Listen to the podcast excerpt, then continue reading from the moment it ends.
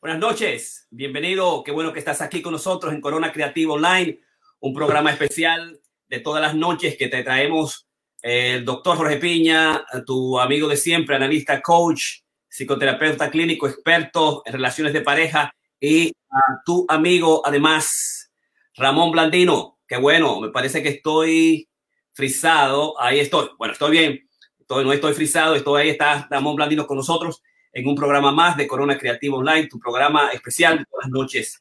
Hoy te traemos un tema clave y toda la programación de esta semana, una programación siempre dinámica, siempre exclusiva para ti, que preparamos en nuestro equipo profesional de expertos de investigaciones.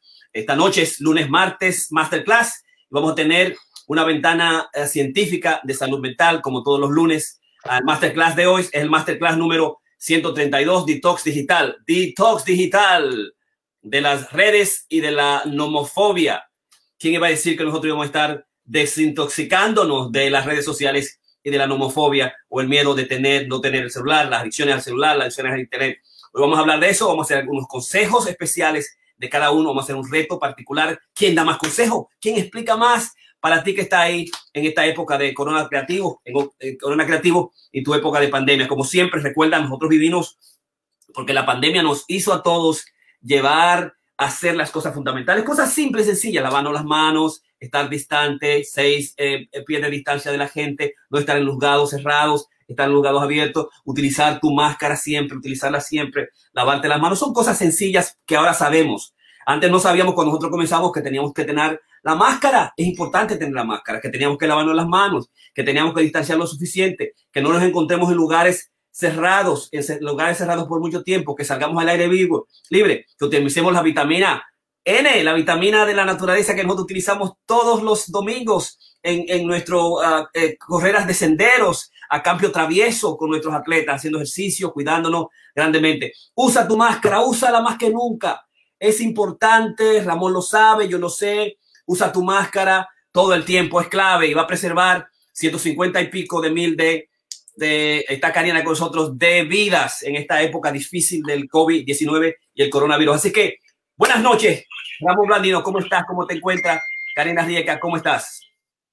Sí, buenas noches. Bienvenido a las personas que nos siguen. Eh, estamos iniciando una nueva semana con nuevos tópicos. El tópico de hoy es bien, bien interesante porque ha habido mucha, mucha confusión y muchas cosas en términos de esos nuevos términos como son la nomofobia, y también el PMPU. Vamos a estar hablando de todo eso. O sea, el Problematic Mobile Phone Use. Gracias, Ramón Blandino. Karina Riel, que tienes la palabra. Cuéntame, ¿cómo estás esta noche? ¿Cómo te encuentras? Estoy sumamente feliz. Hoy estoy de aniversario, 20 años cumplidos este, y bien vividos, así que muy, muy contenta. Eh, la hemos festejado chulísimo. Me llevaron a un restaurante que me encanta eh, y estoy sumamente contenta. También es el cumpleaños de mi hija, casualmente, así es que estamos en celebración doble y le hemos pasado eh, con muchas bendiciones y muy tranquilos y dándole gracias a Dios por estos años dinámicos, apasionados este, y en creación, yo siento que eso es lo, lo, que más me ata a mi pareja, que siempre estamos en creación, eh, estamos creando algo, haciendo algo y eso me apasiona muchísimo. Además, creo que él es un genio.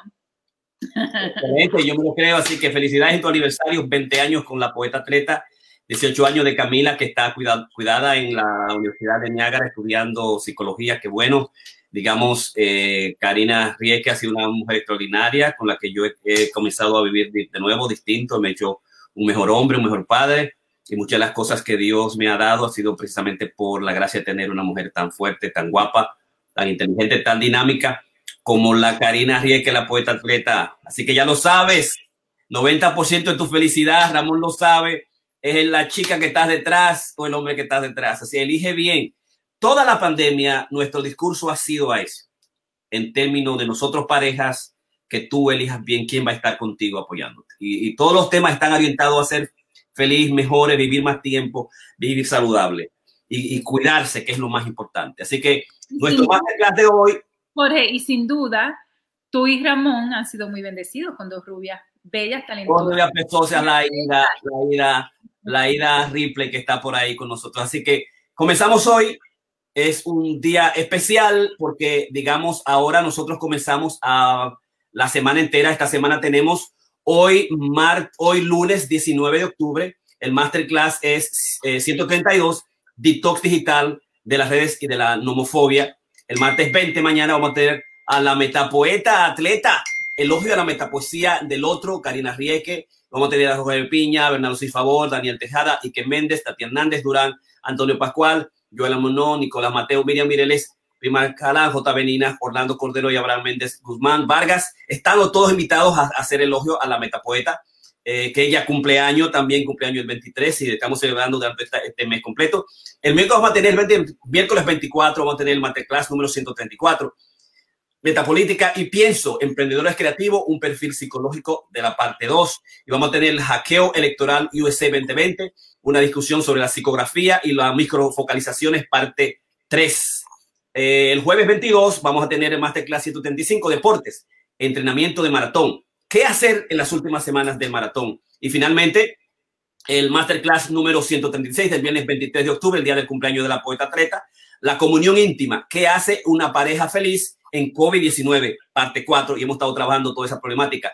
Eh, bajo el principio del doctor Warren Farrell, cuando un, cuando un sexo gana, ambos sexos pierden. Así que esa es nuestra presentación de esta semana completa. Esperamos que la disfruten, que aprendan algo, que la utilicen con su familia y que la apliquen, que es lo que nosotros queremos. Entonces, inmediatamente vamos al masterclass, al masterclass de esta noche con tu uh, masterclassista, si se puede decir, analista, doctor Jorge Piña.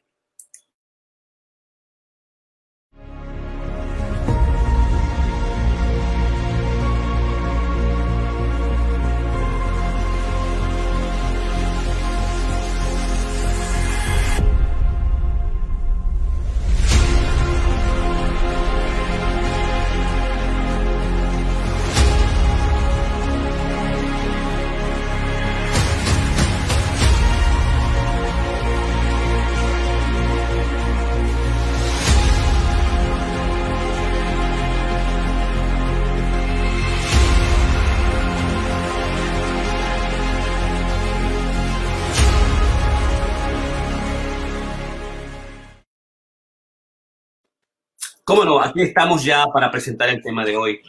El, detox digital de las redes y de la nomofobia. Entonces, eh, el detox digital la desintoxicación digital en los últimos años ha aumentado el uso del término desintoxicación digital según el diccionario Oxford. La desintoxicación digital es un periodo de tiempo durante el cual una persona se abstiene de usar dispositivos electrónicos como teléfonos inteligentes o computadoras considerado como una oportunidad para reducir el estrés o enfocarse en la interacción social en el mundo físico. Pienso que eh, es importante con todas las masterclass que hemos dado sobre los peligros de las adicciones eh, en diferentes niveles, sobre todo al Internet.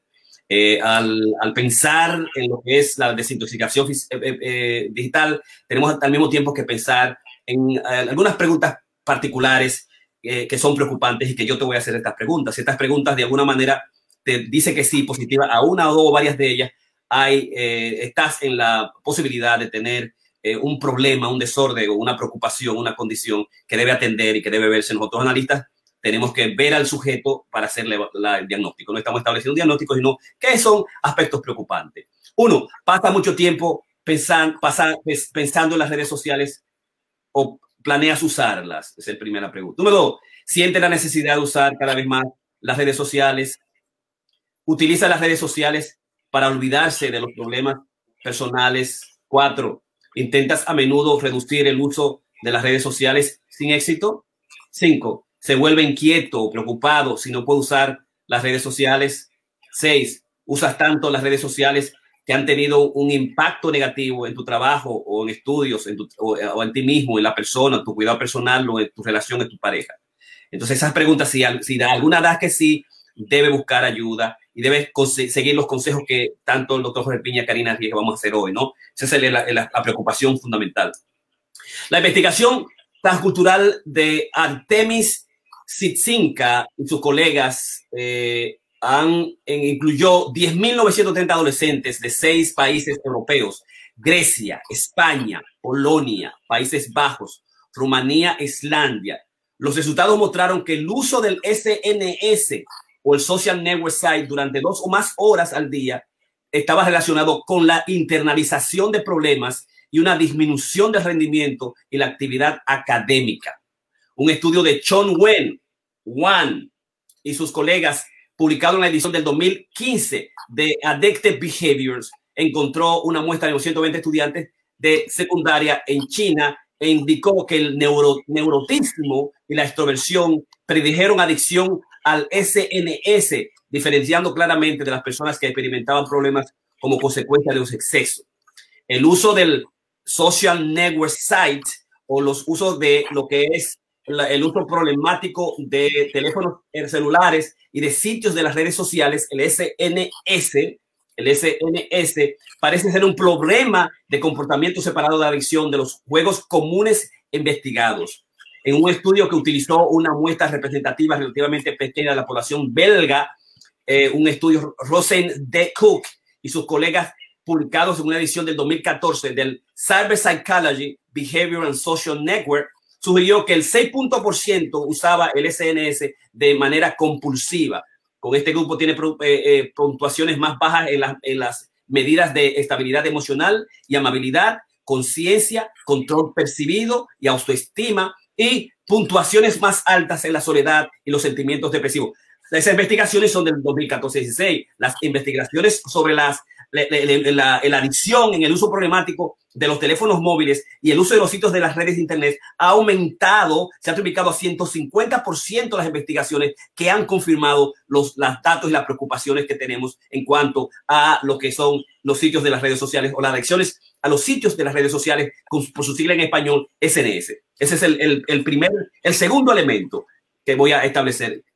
El tercer elemento es para una pequeña minoría de personas, el uso del sitio de redes sociales puede convertirse en la actividad más importante en la que se involucran, lo que genera una preocupación por el uso de las redes sociales. Relevancia es el primer elemento. el uso continuo es relevante, no puede salir de la misma. Es la parte más importante de su vida, mañana, tarde y noche.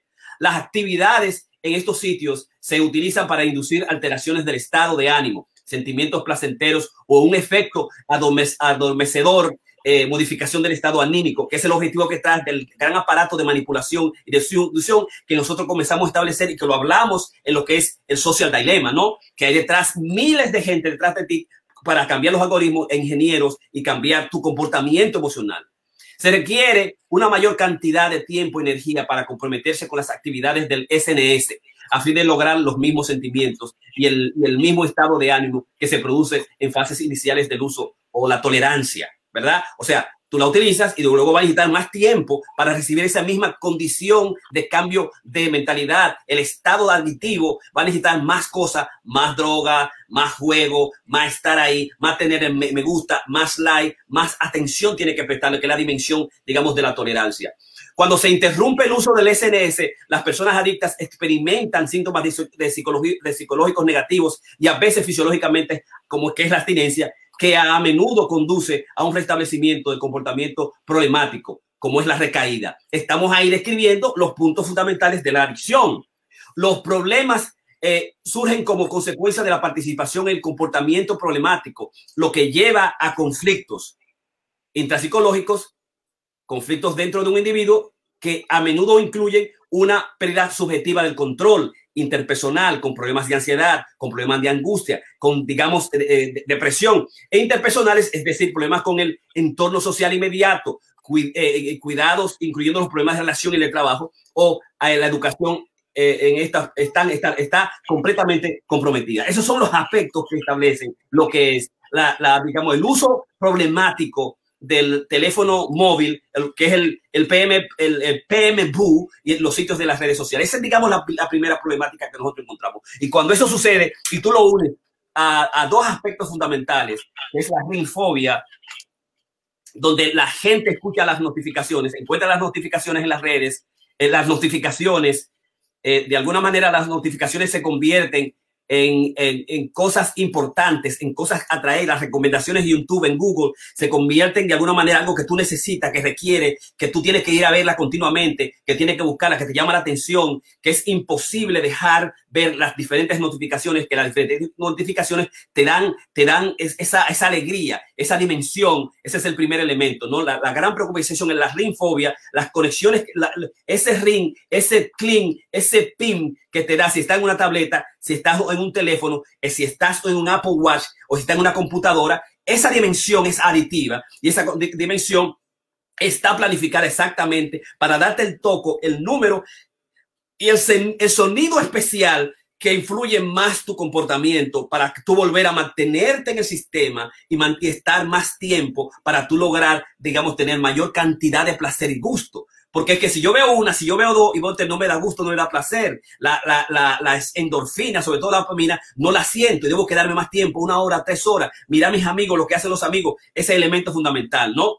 El, el segundo aspecto es el FOMO, que es el, el, el miedo a perderse de algo que se refiere a la ansiedad de que un evento interesante, emocionante puede estar sucediendo en otro lugar en línea y que yo me lo voy a perder. Eh, es decir, yo tengo que estar viendo todo lo que estoy viendo, todas las notificaciones, todos los likes, lo que me dijo mi amigo, aquel amigo, y continuamente, digamos, eh, eh, tener miedo que me voy a perder algo. Y tú notas eso siempre. O sea, tú vuelves y tú quieres ver qué pasó y, y, y, tú quieres ver la última noticia para impactar a la segunda y tú ves que no, que no has perdido nada.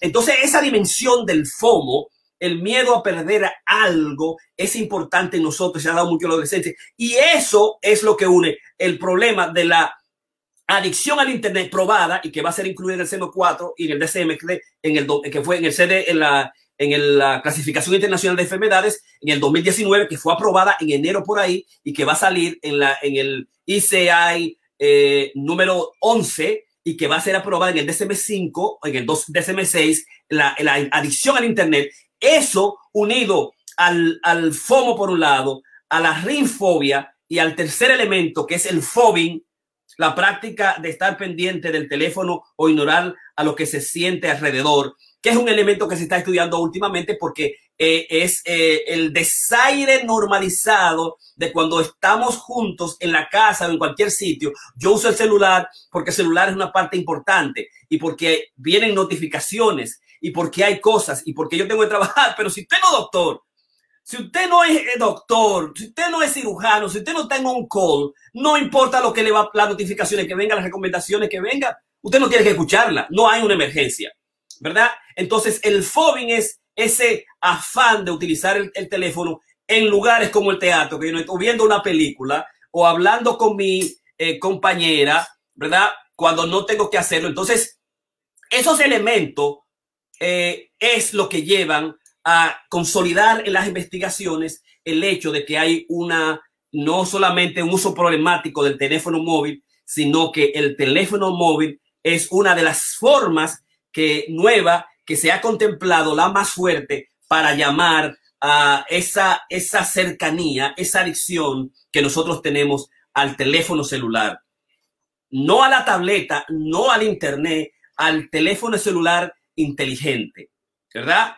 Es o es eh, una adicción al teléfono móvil inteligente, es el primer elemento, adicción al teléfono móvil inteligente, dependencia al teléfono móvil inteligente, que es un, el segundo componente, y la nomofobia, miedo a perder, a utilizar el teléfono. Y por eso nosotros vemos como continuamente nosotros tenemos el celular, tenemos el celular, digamos, eh, eh, con nosotros y, a veces nos vamos al baño eh, con, el, celular, ¿verdad? Las preocupaciones que tiene la esposa, tú, tú lo, lo guardas, lo tapas, como si estuviera guardando un mensaje o una nota eh, indebida, una infidelidad o, conversaciones privadas. Y hay ese, ese acercamiento importante a ese instrumento, a ese tool, a ese medio que hace a los investigadores y que se presentó en lo que es el social dilemma como el hecho de que en este caso, en este caso no se trata de que simplemente estamos en contra de un medio, que no es simplemente un medio más, ¿verdad? que no, que no es como antes nosotros pensábamos en la televisión, en el teléfono, que lo dejábamos ahí, ¿verdad? En la computadora que lo dejábamos ahí, el carro que lo dejamos ahí, que ya no es un problema del medio en sí mismo, sino que el medio se ha convertido en problemático para nosotros. Y esa es la preocupación. O sea, antes decimos, no, pero es que es un instrumento. Yo pienso también, como Ramón lo ha, lo ha presentado varias veces, y las teorías de los expertos en el área de la comunicación, que es un instrumento, depende de lo que tú hagas con eso. El problema es que ya ese instrumento que Steven Jobs dijo que era la computadora, la bicicleta de la mente, ya no es la bicicleta de la mente. Es el acompañante continuo mañana, tarde y noche del individuo, la extensión completa, donde el individuo, el individuo pone su memoria, su historia personal, sus aplicaciones y entonces bajo el influjo de lo que es el dilema social, una adicción absolutamente completa con las recomendaciones, con las diferentes aplicaciones que son magia, que son extraordinarias, que te dan más placer y que te dan, digamos, mayor capacidad para estar en las redes. Entonces, esa es una de las grandes preocupaciones. Me gustaría entonces eh, eh, establecer y eh, presentarle eh, esa discusión en estos términos. ¿Es la tecnología o es más lo que la tecnología les permite hacer? Entonces surge la pregunta de qué, de qué es lo que los individuos se vuelven adictos. ¿Es la tecnología o es más lo que la tecnología le permite hacer? Constantemente he argumentado, dice el autor en, muchos de mis artículos, que la tecnología no es más que un medio o una herramienta que permite a las eh, personas participar en comportamientos particulares como las redes sociales y los juegos, en lugar de ser adictivo per se. Esta opinión es apoyada por académicos de los medios como el doctor Danak Boyd. Dice, para un extraño cito, querer estar siempre disponible puede aparecer patológico. Con demasiada frecuencia se le etiqueta como una adicción. La suposición es que somos adictos a la tecnología. La tecnología no importa. Se trata de personas información.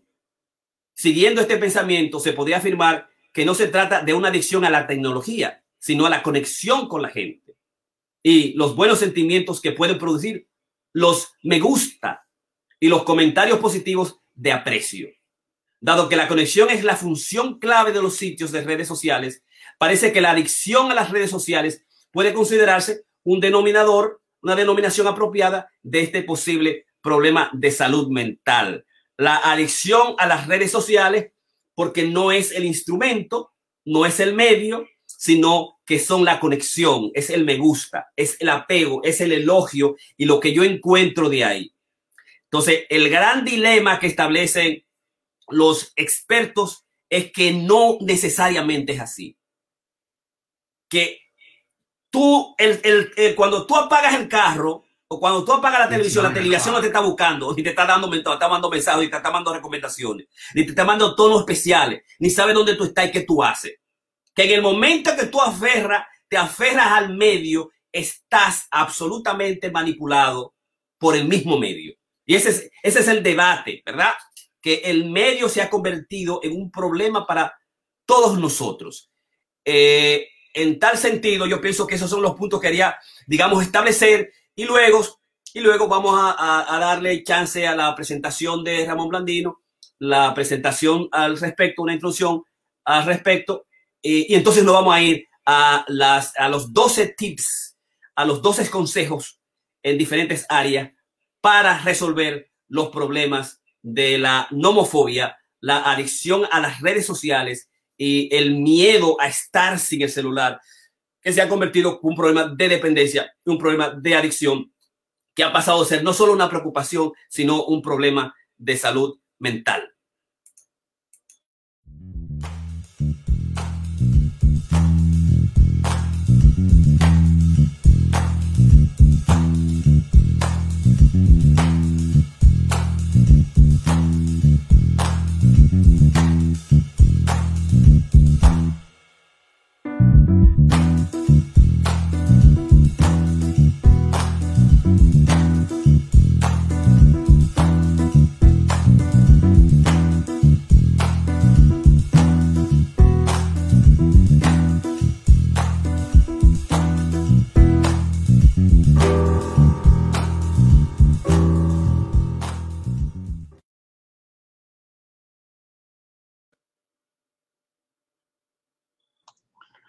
Sí, Jorge, gracias por esa introducción. Pienso que fue bastante amplia. Primero que nada, quiero felicitarte a ti y a Karina por eh, este aniversario, por el cumpleaños de Camila. Eh, octubre es un, mes bien, bien intenso. Por ejemplo, Aida cumplió hoy el día 5, Solange el día 15, yo, uh, yo cumplo el 23, eh, hoy Camila, el 22 soy yo, el 23 es Karina, Jorge también cumplió, oh my God, like too much. Pero bendiciones para ustedes y, bueno, y extendida a, nuestra querida Camila, que ojalá y no esté viendo por allá por, por Buffalo, las cataratas del Niágara.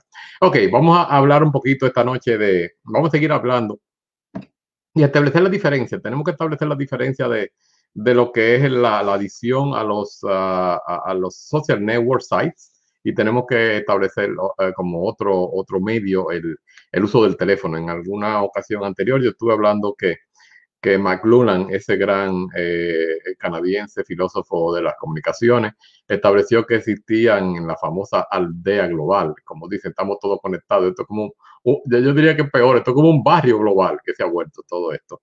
Eh, que existían los, los medios calientes y los medios eh, fríos. El, el, el medio frío ya eso se está quedando básicamente detrás. Es la televisión, el cine y ese tipo de cosas, los periódicos. El caliente es el interactivo, en el cual tú puedes comunicarte eh, en, en, dos vías, por ejemplo, los, los teléfonos, la, las computadoras, las tabletas y ese tipo de cosas.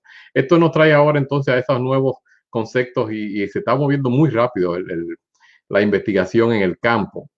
Sobre todo si empezamos a hablar, a hablar eh, inicialmente se, se, hablaba más bien de que la, la, computadora y los social network sites eran realmente extremadamente adictivos, no se hablaba tanto de los teléfonos.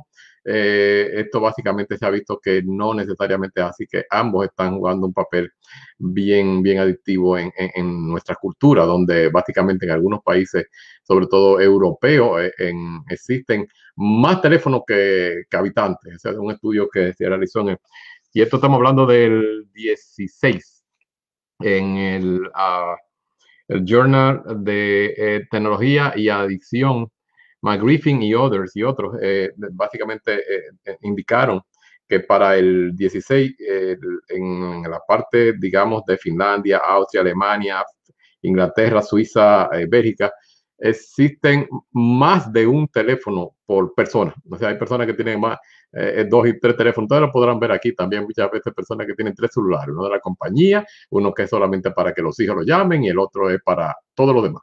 Esto es algo realmente que se está volviendo un poquito eh, ridículo y, y, realmente se está hablando de que eh, el por qué esto se ha hecho tan, tan popular es que estamos hablando de que llena en muchos casos muchas de las, de las áreas que uh, Abraham Maslow eh, básicamente detalló en lo que era la, jerarquía de las necesidades humanas. Básicamente, eh, el uso de este tipo de, de mecanismos nos están dando eh, en, en, las áreas más necesitadas de lo que es la, la, uh, la seguridad, la estimación y la autorrealización. O sea, al tener estos, estos mecanismos para comunicarnos, pues entonces eh, nos, muchas veces estamos usando los Snapchats, eh, estamos usando el Facebook, que by the way, el, el, Facebook está considerado como un medio egocéntrico, porque básicamente la persona que lo usa está más interesado en, en, sí mismo y, y, en su autopromoción. Eh, mientras que los otros medios eh, básicamente son de compartir, los medios, digamos, eh, de juego, eh, networking, cuando estás jugando juegos en el internet, pues tiene que compartir a veces con un, un, team que está jugando contigo. Ahí a veces eh, tienes dos o tres personas que están dentro de, de, tu team y aunque esté, es adictivo también, pero tienes que haber esa, esa comunicación interactual. Eh, que muchas veces en Facebook todo es eh, ligado a, a, tu propio interés. En, en, el, en el, los gamers, ellos básicamente es el, el, team, es el equipo. Hay una, una diferencia ahí marcada. Recordamos que la explosión de lo que es el costo, la reducción del costo y la popularización de los eh, teléfonos inteligentes, básicamente en la última década, es lo que ha hecho este gran cambio. Yo recuerdo cuando eh, los primeros celulares salieron en 1988 en la República Dominicana, era una cosa así como, como de este tamaño, eran unos Motorola que, que había que cargar como una batería de carro con, ellos. Eh, yo no llegué a poder ni siquiera tener eso allá en la República en el 88, 89 Sin embargo, cuando llegué aquí, ya en el, eh, yo llegué a usar Viper por los primeros dos o tres años que estaba ahí en NYU. Eh, y a los, mm, digamos, 95, básicamente, empezaron a salir ya los, los celulares que no eran interesantes, eran los, los antiguos. Y yo me acuerdo que de los primeros que tuve, quizá en el 96, uno de esos que se doblaban, el, eh, era, fui yo, y eso fue una increíble. Y, y sí, claro, yo desarrollé en este entonces lo que ahora se llama la nomofobia o, el, el que era que en ese entonces, pues, eh, como ustedes creo que ya lo han mencionado varias veces, yo estaba a cargo de una serie de, era vicepresidente de, de una agencia y tenía un montón de, de programas bajo mi responsabilidad. Eh, tuve la, la, dicha de tener a Jorge trabajando en uno de ellos y pues me llamaba a cualquier hora del, del día y de la noche. Eh, ya yo tengo una ventaja ahora que no estoy a ese nivel tan alto y no tengo todas esas llamadas a la medianoche. Es que, by the way, después que hemos estado explorando estos temas, Jorge Karina y a las personas que nos siguen, yo he empezado a darme un poquito de la propia medicina que estoy, em, estamos promoviendo aquí. Por ejemplo, en el caso mío, como ya yo no tengo esas llamadas de emergencia que antes tenía, yo digo, ¿por qué tengo que tener el, el teléfono vipiándome la noche entera? Muchas veces me, despertaba y era simplemente mensaje. Eh, tengo unos algunos queridos amigos que escriben en, en las medios sociales en la República y ellos escriben como a las 2 y 3 de la mañana. Esa hora se me prendía el teléfono y me vipiaba.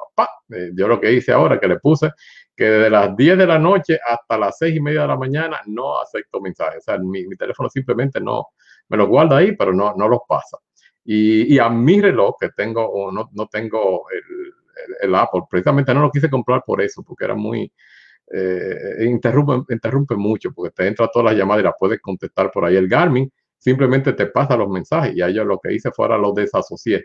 Ya mi teléfono no me, no me pasa mensajes, porque a veces estaba corriendo alguna carrera o estaba haciendo cualquier otro tipo de cosa y estaba entrándome un montón de mensajes. O sea que he estado tratando yo mismo de evitar este tipo de, de, cosas. Pero realmente el problema que estamos viendo ahora, digamos, con, con la adición a los, a los social sites, a los social network sites, no es solamente eso, es que también, por ejemplo, ha habido una apertura en áreas que no necesariamente son, digamos, saludables. Estamos hablando ahora de, por ejemplo, del sexting, que es esto de tener sexo virtual por el teléfono, mandándose fotos o, virtualmente eh, teniendo, teniendo relaciones.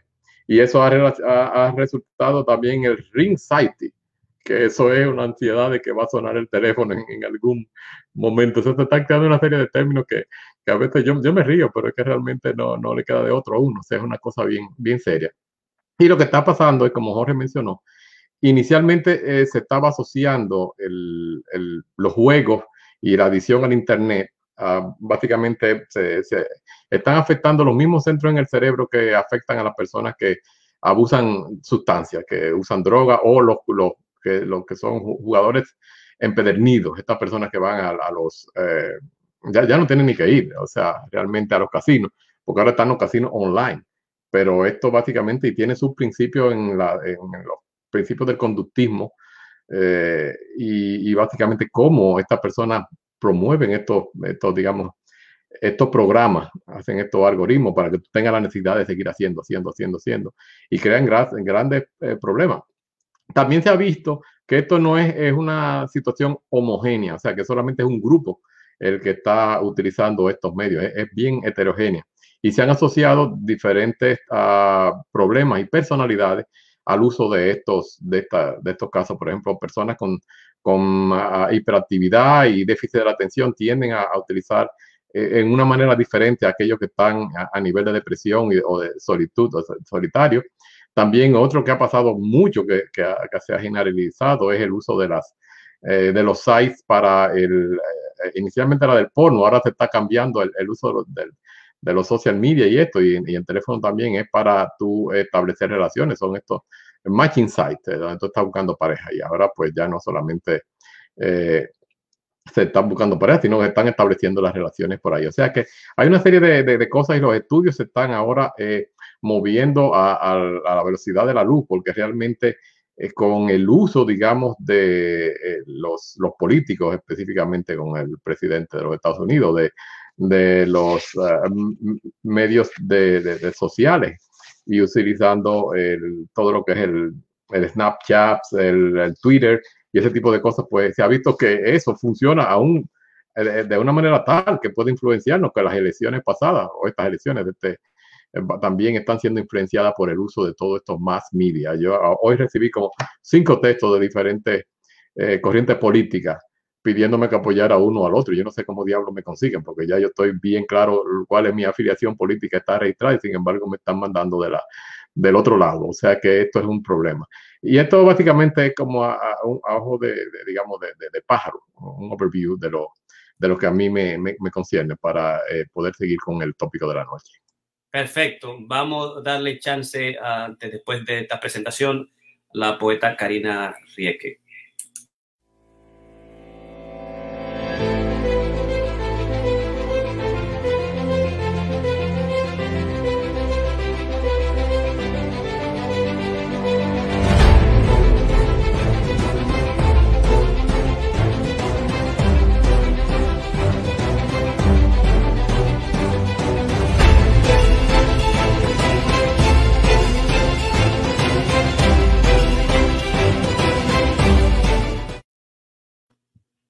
Poeta Karina Dieck. Micrófono. Ok, Hay un escritor que define lo que es la adicción de esta forma. Cualquier sustancia o instrumento que te dé beneficio temporal con, una, con consecuencias negativas a largo plazo. Entonces, lo que nosotros tenemos, y ese es eh, el escritor, eh, el escritor canadiense Gabor Mate. Gabor Mate es uno de los principales, eh, doctor, es uno de los principales escritores, doctores, este, researcher que realmente se ha enfocado en el estudio de lo que son las adicciones. Es alguien que yo utilizo mucho en la universidad, ya que enseño adicción, eh, psicología de la adicción en la Universidad de John Jay College, este, y es realmente alguien muy instrumental a la hora de la definición de lo que son las adicciones.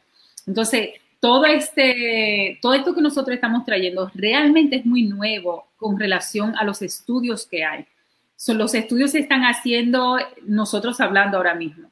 Este, y ellos lo que están viendo es que muchos de los estudios eh, están saliendo ahora de lo que la gente está manifestando, de lo que son, eh, de lo que son sus adicciones. Y eso es sumamente interesante. Entonces, ellos lo que están estudiando es, eh, como ellos dicen, es más bien un eh, no es que falta, no es que hay falta de, prueba, este, pero realmente son conceptos y conceptualizaciones muy nuevas de las que nosotros estamos hablando. Este, y es donde nosotros estamos viendo la adicción en comportamiento, en el comportamiento del ser humano. Este, y estos comportamientos obviamente tienen que tener los otros componentes de cualquier otra adicción, que son cambios en el comportamiento, eh, descontrol de las funciones, este, es decir, que lo que tú estés haciendo esté fuera de control. Eh, por ejemplo, si vas al baño, utilízalo, si te despiertas, lo utilizas, si al dormir te lo tienes que utilizar. Y esa necesidad este, que tú sientes que tienes que tener a él, eh, que tienes que tener con relación a lo que estamos hablando, que son ¿no? los celulares en este caso. Este, también tienes que tener lo, que uno llama tolerancia y también el withdraw. Este, y son cosas que te van a afectar en el día a día y en las relaciones humanas. Entonces, eso a mí me parece sumamente interesante. Yo siento este, que la mejor, porque yo siento que es una gran problemática, que hay una generación que realmente no no, no ha sido, no se ha dado cuenta este, del gran daño que está causando en nuestros jóvenes. Este, yo recuerdo que una de las cosas que a mí siempre me llamaron la atención es el factor de yo ver un niño llorar, y eso yo lo veía cuando mi niño estaba chiquito, ver cómo habían madres y padres que el niño llora y le metían, eh, en mi generación, nos metían un biberón, no daban comida, este, no prendían el televisor. Este, y eran mecanismos y recursos que los papás de alguna forma tenían que utilizar para ellos este, calmar o atender este, o desatender a su criatura. Este, y ahora lo más fácil es igual, sigue siendo la comida como un mecanismo no de compartir, no de nutrición, sino un mecanismo realmente de distracción, este, ya que el niño eh, se pone mal y vos seguimos metiéndole comida muchas veces el niño sin querer la comida y eso nosotros lo seguimos haciendo ahora con lo que son las tabletas, con, lo que es el celular, con lo que son los, eh, ¿no? los smartphones, eh, que tienen todo ahí. Tú puedes ponerle película, tú le puedes poner muñequito, este, no solamente grabados, pero pueden también ser este, simultáneamente eh, de las redes directamente. Entonces, yo siento que hay una comunidad, este, y lo digo porque tengo mucho, mucho, conozco mucha gente que yo dice, no, no, mi hijo eh, tranquilo, él se pasa el día entero en su cuarto, en, los juegos, en los juegos de ese muchacho, sin entender la dimensión del daño, sin entender que ese niño ya es, este, ya tiene la mente hackeada, eh, ya es un inútil, porque nosotros lo que estamos creando es realmente una comunidad de inútiles, donde realmente no hay no hay este, una eh, donde, donde, tú tienes que, donde tú tienes que meter, donde tú, donde tú realmente haces algo para invertir, donde tú no estás invirtiendo absolutamente en nada, donde incluso tú puedes construir vidas paralelas a las tuyas en juegos. Y eso a mí siempre me llamó la atención. Y otra cosa que me llama mucho la atención, y lo comento mucho con Jorge, es el hecho de por qué los varones son los que se ven tan... Para los varones, mi, hija nunca ha tomado un juego ni le interesaría, este, pero a mi hijo sí le gusta. Entonces, ¿por qué el hombre es el que se ve mucho más atraído a estos juegos? Este, no es que no hayan chicas que son atraídas a, los juegos, ¿no? A, a, estar pendiente solos en su cuarto, pero de que es algo muy particular del hombre. Y eso a mí me gustaría mucho ver cuáles son los estudios que dicen al respecto. Así que vamos a pasar a las 12 reglas ahora, Jorge, con, Ramón y con Jorge Piña, las 12 reglas, uh, tips, eh, recomendaciones directas que nosotros vamos a dar sobre el tema. Sí, ¿qué vamos a hacer nosotros? ¿Cuáles son las eh, los, eh, maneras de desintoxicarnos? Ese sería el tema de hoy, ya que presentamos en las últimas cuatro masterclass las, los síntomas, las situaciones, las problemáticas, los dilemas, las preocupaciones. ¿Qué vamos a hacer? O sea, yo voy a comenzar con proponer una y entonces vamos a hacer que, digamos, eh, Ramón continúe con la siguiente. La primera es desintoxicación digital en incrementos, ¿verdad? Eh, es difícil para nosotros en esta época de repente dejar el celular o dejar las redes sociales, eh, ¿verdad? O sea, eh, para muchos el celular es la, las redes sociales es la única conexión que tienen con la vida, con las relaciones. O sea, muchos de nosotros ya han perdido realmente el contacto con la gente, con, con, los amigos y en la pandemia al mismo tiempo ah, impide esa dimensión. O sea que con lo que nosotros tenemos en la mano es, digamos, el, el celular. Entonces, Desintoxicación digital en incrementos es comenzar a ver cómo yo puedo utilizar en diferentes momentos de la, del, día. Diga, yo puedo, por ejemplo, en la mañana yo sé que no lo voy a utilizar, digamos, desde que me levante, vaya al baño, hasta las 8 o 9 o a las 9 de la noche voy a utilizar, eh, voy a ver el correo electrónico y voy a ver mis redes sociales. Ese es el primero, en hacerlo en incremento. Yo puedo también hacerlo eh, tener un, programa especial, digamos, voy a utilizar el celular a las 9, a la 1 o a las 6, ¿no? Eh, la desintoxicación que meto. Si yo la utilizo, tengo 24 horas completamente con ella. Tengo 6 horas con, eh, con, con, viendo celular diario, 10 horas, hasta más horas a la semana. Entonces yo tengo que trabajar esas horas, digamos, y desincrementarla que es el, aspecto muy importante. Buscar maneras, yo pienso que hay un consejo que posteriormente vamos a dar, buscar maneras, la tecnología para nosotros lograr eso y hacer eso, que, se puedan, digamos, de, eh, fundamentalmente eh, hacerlo en incrementos, que es la dimensión, digamos, que muchos eh, expertos en adiciones hacen.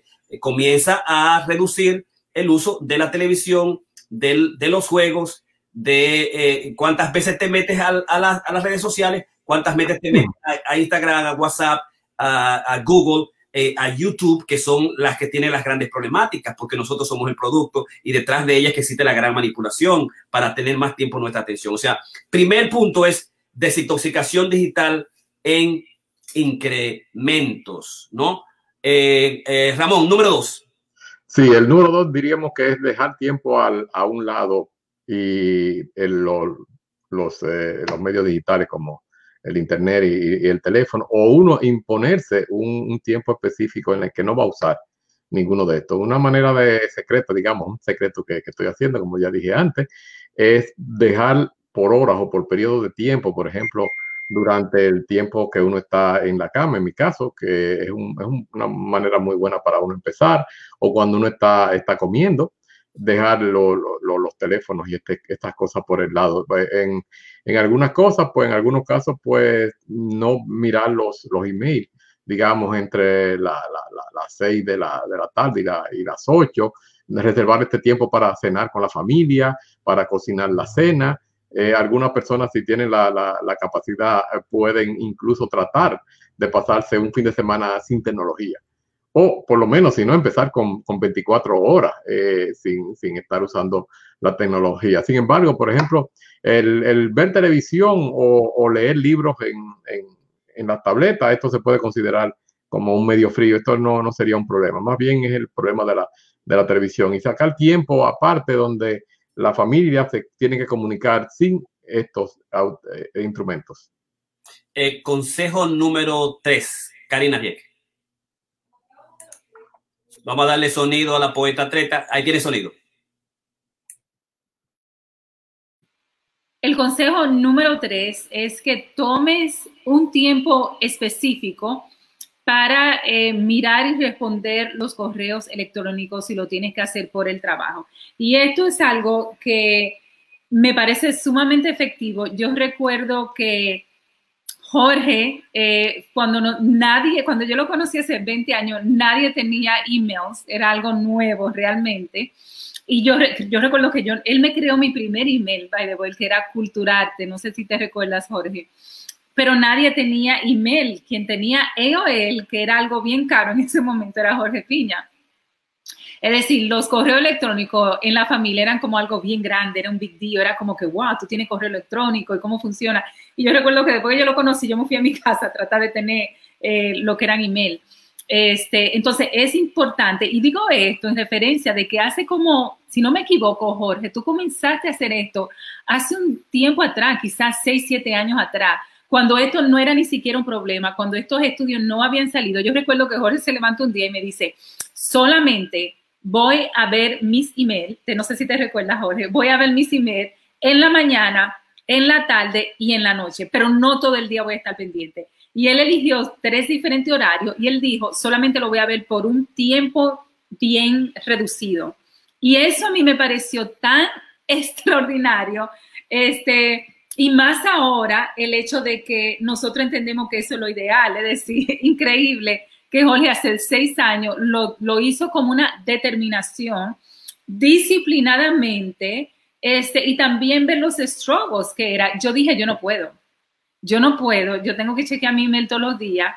Y ahora con estas resoluciones que estamos haciendo, yo también me voy a añadir, como dijo Ramón, a captar eh, la gran mayoría, sino todas las recomendaciones que nosotros estamos haciendo, donde yo me voy a comprometer a mirarlo solamente dos veces al día en la mañana y en la noche. Y si viene algo en between, se va a tener que aguantar. Así es que ese es el número tres. Solamente míralo en un horario particular que tú decidas, ya sea en la mañana, en la tarde o en la noche, o solamente una sola vez, dependiendo de tu trabajo.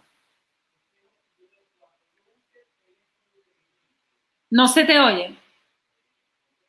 Número cuatro, no uses el teléfono inteligente o tableta como reloj despertador, ¿verdad? Ese es una preocupa, ese es un cosa mío, porque yo tengo, por ejemplo, bueno, reloj despertador no lo uso, pero lo uso para alarmas. Eh, porque si utilizas, si utiliza el teléfono inteligente o tableta como reloj despertador, siempre que lo va a ver, que siempre que te despierta va a tener que ver, uh, digamos, los mensajes, va a tener que ver las recomendaciones, va a tener que las notificaciones. O sea, lo que está matando es las recomendaciones que son, digamos, la dosis de droga. La notificación, la recomendación es la dosis de droga. El mensaje que un mensaje realmente que no, la mayoría de las veces no es importante, sino de alguien que te quiere vender algo, de alguien que te quiere sorprender, que ya tiene una línea particular para hacerte adictivo. Entonces, el problema es que si lo utilizas como despertador, siempre va a ver lo que tú no quieres ver. Como en la, película del socio dilema, de la muchachita que rompió el cosa cuando le comenzaron a ver los, comenzaron los mensajes, o el muchachito, o el, o el hijo, que es Ben, Isla y Ben, que eh, digo, tuvo una apuesta con la, con la mamá a veces podía quedar una semana para, para darle el, el, screen, la pantalla de screen, y no pudo hacerlo, sino que lo rompió y fue como una recomendación que el algoritmo le estaba mandando para revivirlo, para hacer una resurrección, como él decía. Ese es el número cuatro. Número cinco, Ramón.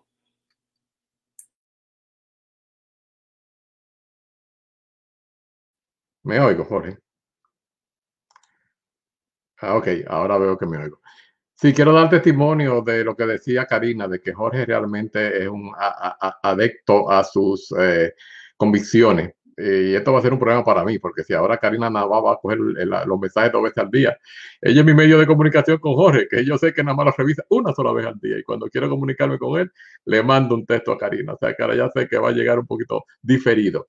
Bueno, la nueva, la próxima de las... Eh, de las que queremos hablar ahí es, eh, tenemos que tratar de engancharnos en, actividades fuera del trabajo que no, sea imposible usar la tecnología. Por ejemplo, eh, muchas veces uno piensa que si uno va a, digamos, a un bar o al cine o a comer, uno va a parar de usar los, teléfonos celulares. Eso no es cierto, siguen usando. Y usted ve la gente echándole peste a uno cuando estaba en el cine porque está sonando el, teléfono o cuando están en medio de un, almuerzo eh, contestándolo también. Pero existen otras en las cuales realmente podemos tratar de, no usarlo. Hay algunas de ellas que vienen naturales, por ejemplo, nadar. Eh, yo sé que hay muchos de estos teléfonos que se pueden usar debajo del agua, pero no exactamente para, para testear o hablar. Correr, eh, meditar, caminar donde no tenemos wifi. Eso me ha pasado varias veces ya en algunas áreas de, Central Park o cuando estábamos en Guayanda corriendo en Ragnar. Ahí estábamos fritos, no había wifi, no había teléfono. Y, también podemos usarlo donde las tecnologías están prohibidas, o están ya sea oficialmente prohibidas o por la, sociedad, por ejemplo, en iglesias, en templos, en clases de yoga, eh, no, no, no, se va, no se pueden o no se deben usar. o en otras situaciones donde la gente no puede estar chequeando el teléfono constantemente. Podemos inventar un jueguito, por ejemplo, si vamos a un bar, vamos a decir, aquí nadie va a usar el teléfono por la próxima media hora y el que falle va a tener que pagar el próximo round de, bebida. O sea que eh, eh, es un juego que uno también puede, puede utilizar. Esta es la, la que quería mencionar ahora. La número 6, Karina tiene el consejo número 6 para detox digital de las redes sociales y evitar la homofobia. Bueno, hay algo que se llama FOMO. Escríbelo por ahí, apúntatelo y apréndetelo, porque Jorge en las últimas dos semanas a cada rato me dice, oh, tú estás FOMO, tú estás FOMO, tú, FOMO, F-O-M-O. Fobing. No, bueno, es FOMO, Fear of Missing Out. Ok. Fear of Missing Out es el miedo de perder algo. En inglés sería Fear Missing Out is FOMO, ¿verdad? Porque tú utilizas las, las primeras letras. Y esto, y él me estaba diciendo, tú estás FOMO, tú estás FOMO. Y digo, creo que FOMO, FOMO, FOMO. Este, FOMO es que tengo miedo de perder algo. Este, y realmente así es. Eh, y para eso tú tienes que decirle a un amigo, la recomendación es que le digas a los amigos, a los familiares, que tú estás eh, comenzando una desintoxicación de las redes de comunicación y de los medios. Este, y que tú no vas a chequear los emails ni vas a estar chequeando quién te manda texto o quién te está llamando por algunas horas. Esto porque los psicólogos son los que han creado este término fears of missing out, que es el miedo de perder algo, este, porque te va a dar ansiedad, este, porque vas a perder algo excitante que está pasando en línea o que alguien esté haciendo. Entonces, lo que los expertos dicen es que para tú, eh, tú decirle el valor que tiene de tú decirle a alguien que tú vas a entrar en este sistema de desintoxicamiento de las redes, este, ellos te van a apoyar, van a hacer que no te llamen y tal vez se puedan unir a ti a dejar la desintoxicación. Entonces, si tú puedes convencer a tu esposa, Jorge ha tratado en las últimas semanas de estarme convenciendo y yo no he entrado, eh, y creo que a partir de este fin de semana que pasó, yo dije, yo lo voy a hacer, porque realmente he visto el gran cambio que mi pareja ha dado con, con eso, que ya él se está desprendiendo. Incluso salimos a caminar y él no lo lleva, pero yo, yo llevo el mío y ahora es como que yo me siento como que, porque yo tengo mi celular, si estoy con él, está todo bien. Entonces, eh, la idea es que tú invites a alguien a que no solamente que lo invites, pero le comunique que tú realmente eh, estás haciendo esta desintoxicación para ser mucho más productivo con tu vida, para tener más comunicación con las personas que están al lado tuyo. Así que invítate a alguien a que se una a esta, a esta desintoxicación que estamos haciendo para unirnos más. Otro tips o consejo de lo que es la desintoxicación es reducir tu lista de contactos. Nosotros siempre nos preguntamos, pero venga, ¿por qué los Kardashian tienen miles y miles de seguidores y solamente yo sigue 50, 100, 120? Son realmente sus amigos, su gente clave a lo que ellos van a responder. Eh, si tú te vas en, el, la lista de Steve Love, va a tener 50, 5 o 10, más nadie, ¿verdad?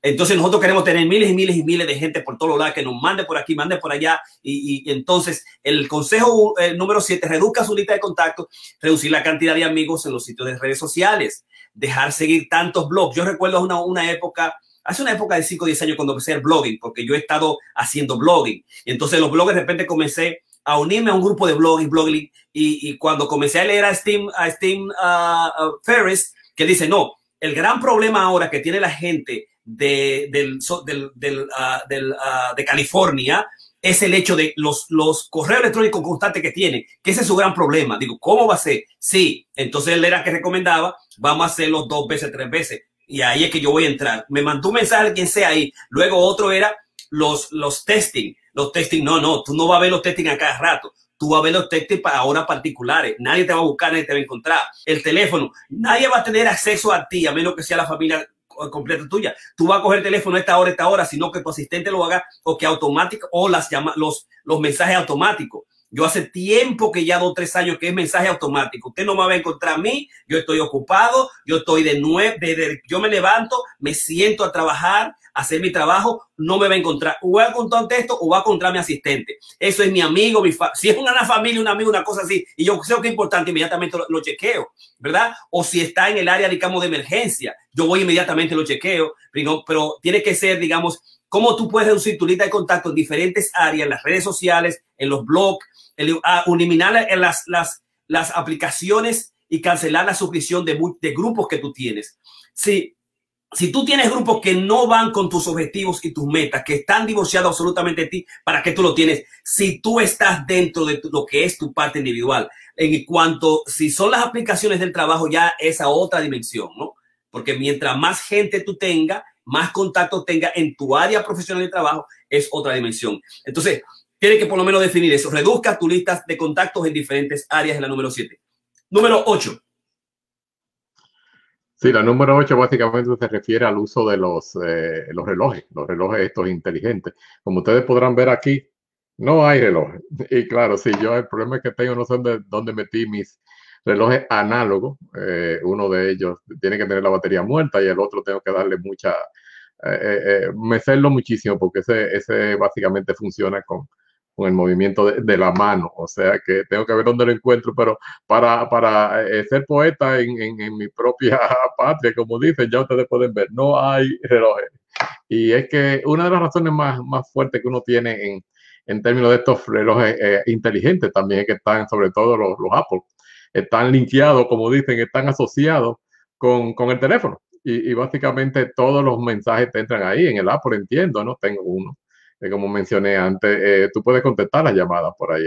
En, el, caso del, del, Garmin, que es el que uso, más bien por, por situaciones de, de, corredera y ese, eh, sí entraban los mensajes y lo desactivé, ya no me entra mensaje, porque lo más que me molestaba era en vez de yo pensar que ya llegué a una milla y me está vibrando el teléfono y no era ninguna milla, estoy en punto 75 y era un mensaje que me estaba entrando. O sea que eh, dejen ese, esos relojes eh, inteligentes, eh, Jorge que lo vi corriendo el domingo con dos, uno en cada brazo y vamos a ponernos de los antiguos, de esos que, que solamente te dan la hora y si tienes suerte el día y el mes, que muchas veces ni siquiera el día funciona, porque si tienes 31 días y tú no lo ajustaste, entonces te, te está marcando 30 días para ese mes. Al consejo número 6. El consejo número 6 tiene que ver con lo que tú te vas a ahorrar cuando solamente chequeas tu email una vez al día o lo chequeas por grupo.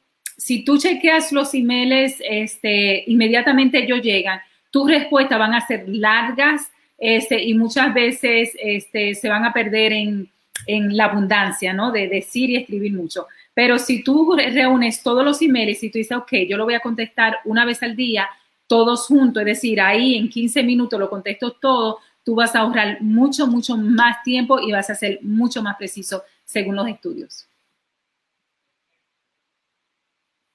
Perfecto. Vamos entonces a lo que es el consejo número 10 disfruta el silencio, la meditación y el retiro. Eso va conmigo.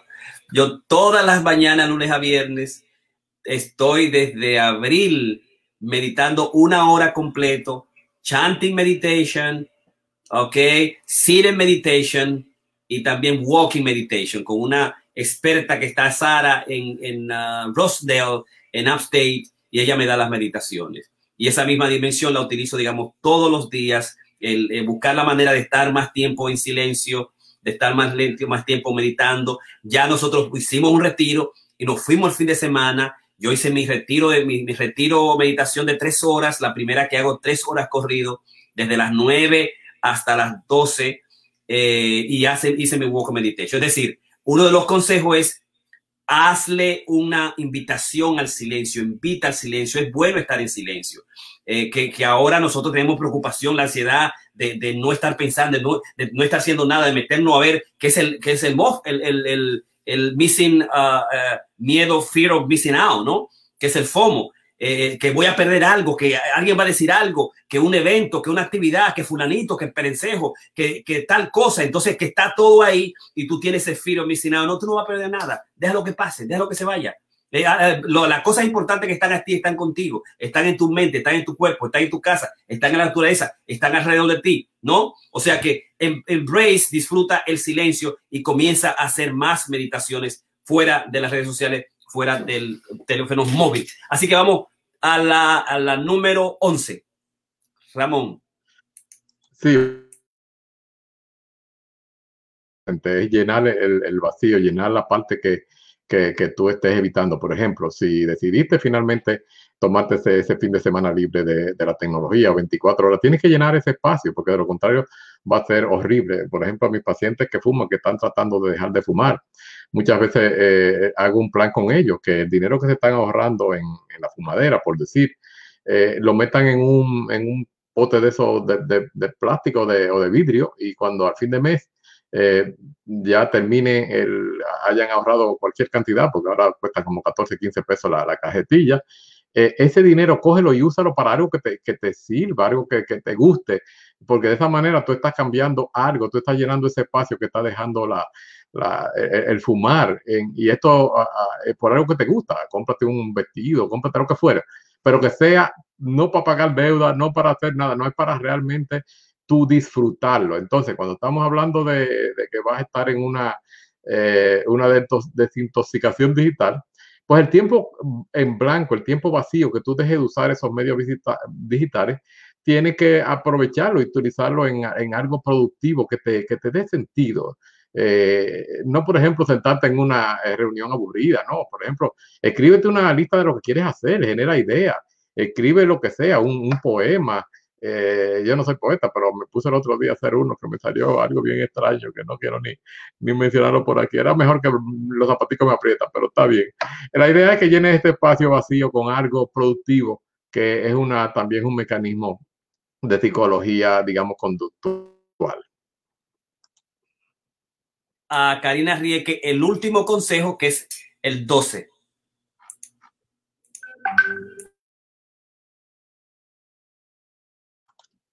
Micrófono. Micrófono, Karina, micrófono. Ahí, ahora sí. El último consejito es cómo puedes utilizar la tecnología para realmente controlar la tecnología. Entonces, esto es algo que también ahora me tiene varias semanas diciéndome que hay que tengo que download una aplicación que me dice, me mide la cantidad de horas que yo estoy teniendo en línea. Eh, creo que la última vez que chequeé había metido cinco horas, lo cual a mí me pareció desastroso, me dio mucha vergüenza. Este, pero le voy a decir algo, los estudios demuestran que el promedio que la gente que está abusando y que tienen adicción a esto están utilizando, y que es el promedio realmente, están eh, utilizando 72 horas de Internet, lo cual es realmente devastador. Y como dice Ramón, eh, ese tiempo tú lo puedes emplear para irte a correr, tú puedes eh, irte a caminar. Nosotros no vamos a caminar por aquí, por la casa, por lo menos casi siempre, casi tres veces al día. Eh, cada vez que tenemos un break, nos miramos, le hacemos así y sabemos que nos ponemos los zapatos y nos vamos a caminar.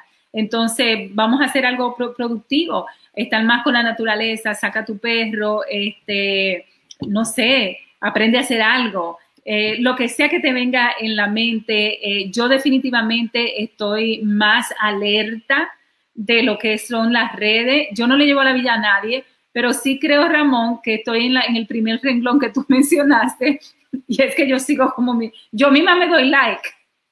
Y es algo, digo yo, Jorge, yo pongo una foto, esto está mal, que yo hago foto, hago video, pongo mi cosa, y a mí me gustan tanto que yo misma voy, ¡pa! y le doy like. Entonces, yo siento que hay un problema grave que yo tengo que realmente poner atención. Este, así es que yo me uno a todos esos nuestros eh, nuestros televidentes, que realmente están pasando por este proceso de transición, porque es un proceso de transición, así que vamos a limpiarnos y vamos realmente a tomar más control de nuestro tiempo y hacer, y eso, yo, yo, yo me considero una persona sumamente productiva este, con, con, mi vida, sumamente eh, productiva, soy muy disciplinada con las cosas que tengo que hacer. Y aún así, yo puedo identificar este, que sí, en la última semana, Jorge llamándome de los nombres cada vez que me ve con el teléfono o chequeándome, o si yo me levanto en la mañana de una vez me dice, oh, cogiste tu teléfono. Entonces, de alguna forma me ha hecho un poquito aware de que realmente sí, de que hay cosas que yo no tengo que hacer. Yo no tengo que chequear mi celular desde que me levanto. Este, y cuando él me lo dijo, yo dije, yo tengo una hija que está lejos, yo tengo que chequear a ver si ella me ha mandado algo. Y es verdad, yo tengo mucha curiosidad y me comunico mucho con ella, pero yo no tengo que hacerlo. Muchas veces ella no se levanta temprano, si yo no tengo que estar chequeando eso. Así que yo me voy a meter y lo voy a hacer públicamente a este detox, este, a ver cómo me va lo voy a hacer público, como dicen las recomendaciones que nosotros hemos presentado. Ese mi Smart eh, Watch lo voy a usar solamente de las horas que tengo paciente, que porque lo necesito realmente, y también lo voy a utilizar cuando corro. Después de ahí no Smart eh, Watch y voy a entonces a medir el tiempo. Yo dije hoy que, le, que he metido como cinco, cinco horas y media. Yo quiero reducir eso por lo menos a la mitad. A ver entonces a unos comerciales porque tenemos nosotros mañana a la poeta atleta en elogio a la metapoesía. Mañana a las 8 nuestro masterclass va a ser sobre elogio a la metapoeta, eh, Karina Rieke.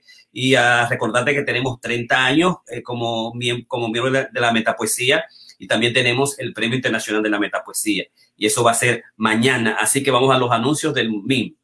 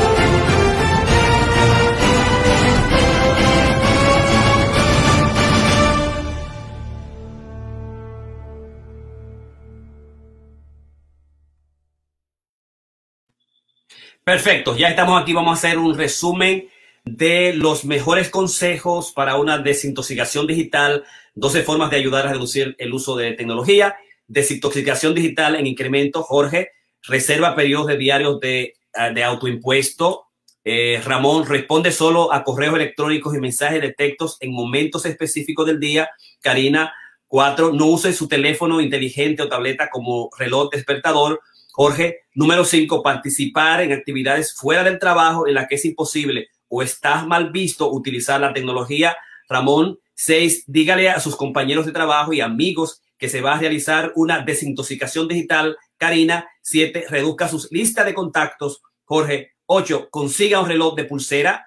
Ramón, nueve, pierdas los eh, piense en los beneficios de no estar en línea constantemente. Karina, o diez, disfrute el silencio. Jorge, once, llene el vacío importante, Ramón. Y 12, use la tecnología para vencer la tecnología, Karina Rieke. Entonces vamos a los comentarios, a dar las gracias a la gente que nos sigue por ahí, Evelyn Mateo, Manuel Sierra, que lo vemos por primera vez, a Pedro Antonio Valdés, a Nuris Pérez, a Belkis Contreras, y están buenas noches. Saludos, dice Manuel eh, Sierra. Normalmente no respondo llamadas después de las 8 de la noche a fines de semana, excepto que ya, ya esté esperando esa llamada. Verónica Ramírez dice, ustedes son maravillosos, no se imaginan cuánto los quiero, qué mensajes tan valiosos dan. Muchísimas gracias, eh, Verónica Ramírez, a Manuel Sierra, ese periodista extraordinario que está ahí con nosotros, pero realmente de eso se trata, o sea, eh, Tim Ferris anunció hace años que el gran problema del Silicon Valley, el gran problema actual con la gente, con, los profesionales, eran los correos electrónicos, los mensajes que te venían de diferentes lugares que tú no tenías necesidad de contestarlo ni chequearlo y que todos los mensajes te venían para cobrarte algo. Luego, eh, digamos, Harari, que escribió su libro hace un par de años, 2017, habló que el gran problema de la humanidad actualidad eh, no es la conflagración mundial, no son las guerras, no son las epidemias, pero ahora sí lo son, sino que era el azúcar y que era la obesidad. Y que nosotros creamos un club de corredores creativos con eso, con esa conciencia. Trabajamos las dietas, eh, hablamos con las personas, es una gran preocupación de todos nosotros. Nosotros lo utilizamos de la, manera, digamos, científica, con amor y cariño, no para hacer bully a nadie. Nosotros no somos los doctores generales que vamos a aceptar que tú estés gordo y que tú entiendes que gordo está saludable. Nosotros no queremos eso. No, no vamos a burlarse de la gente porque es un crimen, pero sí que lo más importante es estar al día con, con tu peso y hacerlo. Entonces, en la actualidad pasa lo mismo. Eh, el Social Dilemma nos presentó esa situación y es el hecho de que este, este, asunto que está aquí con nosotros nos sigue y creemos que se puede convertir en una situación, digamos, eh, más que problemática, en un problema realmente mental que nos quita la vida, nos quita la relación con los demás y que nosotros vemos en la, en la pared, en las relaciones que está trayendo problemas con las parejas, que está teniendo divorcios, que está teniendo problemas de infidelidad, que te está quitando el alma, que te está quitando la pasión, que la gente se está suicidando por el problema de las redes sociales y que la vinculación está con, el, con la nomofobia que existe. El miedo a no tenerlos junto con nosotros, eh, eh, llevarlo continuamente en todos los lugares. Y, es una pena que nosotros lo vemos todos los días ahora la gente. Nosotros íbamos a buscar las medallas del grupo y Karina me dijo, mira, mira, ahí está el sentadito, tranquilito, y lo único que tiene es un celular era hablando y chequeando. Y entonces en cualquier momento, nosotros tenemos el mundo la vida y el mundo de afuera se nos perdió porque hay mil y pico de ingenieros que están tratando de que tú te quedes más tiempo. Y ese es el, digamos, el gran eh, dilema. Eh, Ramón. Sí, quería lo que Karim me estaba hablando, me puso curioso y me puse a revisar aquí un, un uh, journal que se llama International Journal Environmental Research and Public Health. Es un estudio que se publicó en 1917 y básicamente está hablando de la eh, diversidad de, personas que están, ah, se están haciendo adictas a, los social network sites. Y aquí básicamente los estudios están eh, indicando que las hembras tienen una mayor adicción a los social network sites, mientras que los varones eh, son más adictos a los juegos, a los gaming. Y, básicamente porque los, varones están buscando como una, una experiencia narcisista de, digamos, de gratificación inmediata a través de, los juegos, mientras que las hembras están buscando el área de, digamos, de la socialización. Una cosa muy importante ahora que quiero mencionar es que eh, los, todas las, señales, los bombillitos rojos se están prendiendo en las chicas de entre los 13 y 17 años. Ese es el grupo, el segmento de la población eh, por lo menos en Europa, yo pienso que eso puede que también sea eh, eh, representativo aquí en, en, los Estados Unidos, porque lo he visto en muchos de mis pacientes, que este segmento que está siendo afectado mayormente, las jóvenes adolescentes entre las edades de los 13 y 17 años. La investigación que presentó Social Dilema es que son con las preteen, las muchachitas de 9 a 13 años que le dan, que le están dando el celular y que cuando llegan a la casa, recuérdate que antes esas muchachitas se ponían a jugar con las muchachitas, que había el problema, de, del, problema de la, del abuso de sustancia por un lado, pero sobre todo el, el embarazo temprano. Pero entonces esas mismas muchachitas lo que van es a verse en, en, en, el, en el TikTok, en los Snapchat, para enviarse mensajes, ponerse bolita y una serie de, de formas de cómo ganar adeptos. Entonces, en Isla, en la película, tú ves a ella llorando porque alguien le dijo que tiene las, las orejas tan grandes, cosas como esas. Aquí es los preadolescentes que completamente, el adolescente ya, eh, de alguna manera, ya el adolescente, el 16, 18 años de acá, pues, está saliendo un poquito, está más, lo utilizó más tarde, pero el pre sí está adentro, que ese es su mundo, que eso es lo, eso es lo que hay realmente, como lo presentó el Social Dilema. Dice Rafaelina Hernández Jorge, excelente mensaje, nos hace falta poner esas ideas en práctica. Gracias. Este, yo pienso que es una, una gran preocupación que todos nosotros tenemos. No va a ser muy, muy difícil para muchos de nosotros, eh, pero tenemos que hacerlo. Como dijo eh, Harris, Tristan Harris, es checkmate on humanity. Hay gente que se está haciendo millonaria y se está haciendo millonaria de nosotros y no está haciendo eh, de una clase inútil, de una clase de imbécil que nos quedamos todo el tiempo ahí, que no creamos, que no hacemos nada. Eh, utiliza la tecnología, utiliza el screen para ver cuántas horas a la semana lo utilizaste y el screen te va a decir si es productivo, si lo hiciste en producción, si esto es Facebook. Todavía tú puedes hacer ir a tus redes sociales y mirarla todavía tú puedes a tus redes sociales hacer un creador, hacer un influencer positivo con ética, a trabajar tus, negocios, tu trabajo, porque ahí es que está la clientela. O sea, para mí ahí es que está la clientela, la clientela de Cocrea, la clientela de la gente, la audiovisual, de la gente que no ve ahí, de los productos nuevos que estamos creando a diferentes niveles, está en, está en las redes sociales. Eh, el, el, ideal es que las redes sociales no te consuman a ti y que tú utilices todos los espacios que están afuera para que lo disfruten. O sea, hay gente que se va a los extremos y Jaron Lanier dijo, no, vamos a borrar las redes sociales. Y él dice, 10 argumentos, 10 argumentos de por qué borrar las redes sociales. Eh, entonces él dijo, esto es lo que hay. O sea, no me venga con esto, eh, disfruta la naturaleza, esto es lo que hay. Entonces, para muchos de nosotros va a ser muy difícil porque hay muchas cosas que ya uno ha invertido ahí. Pero el problema es que el, el problema es lo, la, la, gente que no tiene conciencia, eh, los que tienen neuroticismo, los extrovertidos está afectando mucho, los que no tienen concienciación, que son un gran, una gran cantidad de la población que se metió ahí y además que lo único que tiene es el, el, este aparato, el, inteligente, el, el, teléfono inteligente y sobre todo en la época de pandemia. O sea, tenemos que llamar a establecer y ver esas, esas, esas, esas digamos, eh, esas, eh, esos principios, esos consejos. Yo lo que voy a hacer que lo voy a poner todos ahora mismo ahí para que la gente pueda más o menos, digamos, eh, estarlo viendo. Eh, Karina y Ramón, en lo que yo lo voy poniendo, si pueden ir comentando algunas cosas. Yo siento algo sí que yo quería comentar, es el hecho de que, y creo que Ramón mencionó algo así, la sustitución que tú debes de hacer con tu tiempo, ¿no? Y yo siento que quizá algo físico será, sería chéverísimo, salir a caminar, a correr, a ejercitarte de alguna forma, ¿no? Yo siento que es una buena manera de nosotros combatir lo que es el hackeo de la mente, de lo que nosotros venimos hablando ya en las últimas, creo que tres, cuatro semanas, de que nosotros realmente tenemos la mente hackeada. No hay forma de que tú no veas, por ejemplo, aquí en los Estados Unidos, no sé, en otro lugar, el televisor donde no te presenten cinco comerciales de comida este, o, de, o, de, o vendiéndote medicina. Es decir, te voy a enfermar y después te voy a dar esto, este, te voy a dar, eh, te voy a dar la, las medicinas.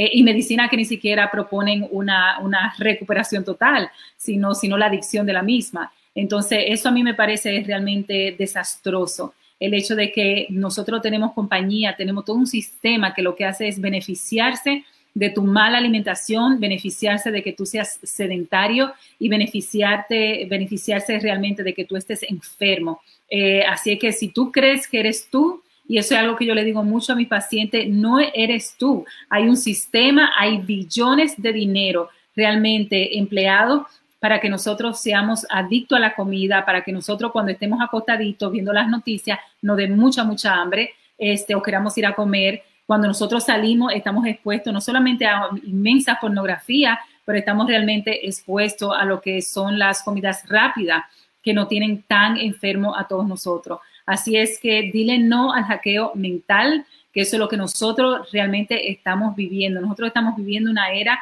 donde mucha gente se está haciendo billonaria este, ya por un, por un buen tiempo. Este, y nosotros en la comunidad nos estamos enfermando eh, y por eso la propuesta de nosotros con el club de, de, eh, de correr creativo es una propuesta de realmente de tú tomar este, fuerza y tú decir, no, yo no tengo que ser obeso, yo no me tengo que enfermar, eh, yo no tengo que asumir la vejez como la comunidad lo está asumiendo. Nosotros podemos llegar a una vejez con dignidad y eso quiere decir libre de las enfermedades, Ramón. Sí, hay que desarrollar conciencia, porque como tú estabas mencionando, por ejemplo, esta tarde estaba yo viendo en la televisión un programa y en, en básicamente en cada cambio de, entre, de anuncios entre un, entre un cambio y otro, básicamente repetían el mismo, eh, digamos, anuncio. O sea, el anuncio lo pasaban ahora, ponían otro y volvían a poner el otro. Es como que te están escribiendo en el cerebro con eso. Y los de las medicinas, pues se, ni, ni, ni, ni se piense, porque si tú oyes la, la, cuando están hablando rápido o la letra chiquita, eh, básicamente todas esas medicinas te van a matar. O sea, es como para que te muera. A mí hoy casualmente me puse a tratar de bloquear tanto en el Facebook como en el Gmail anuncios que me están mandando. Entonces tú ellos te preguntan irrelevante, inapropiado, repetitivo, ya lo compré. Y yo me la paso ta, ta, ta, ta, poniendo lo mismo y me siguen tirando el mismo anuncio, el mismo anuncio y yo vuelvo a seguir. Entonces lo voy, ahora lo voy surtiendo porque ellos están creando un, un perfil. Ellos están básicamente eh, poniendo el, el, digamos, el mismo anuncio eh, cada cierto tiempo y yo lo que hago, bueno, bueno, esta vez irrelevante, después ya lo compré, no me interesa. Y, y, cuando ya tú se lo mandas cinco o seis veces, no te lo mandan más, porque como ellos están creando ese algoritmo tuyo, ya eh, te sacan de este profile. Eso lo estoy haciendo esencialmente hoy ya que hablamos de esto.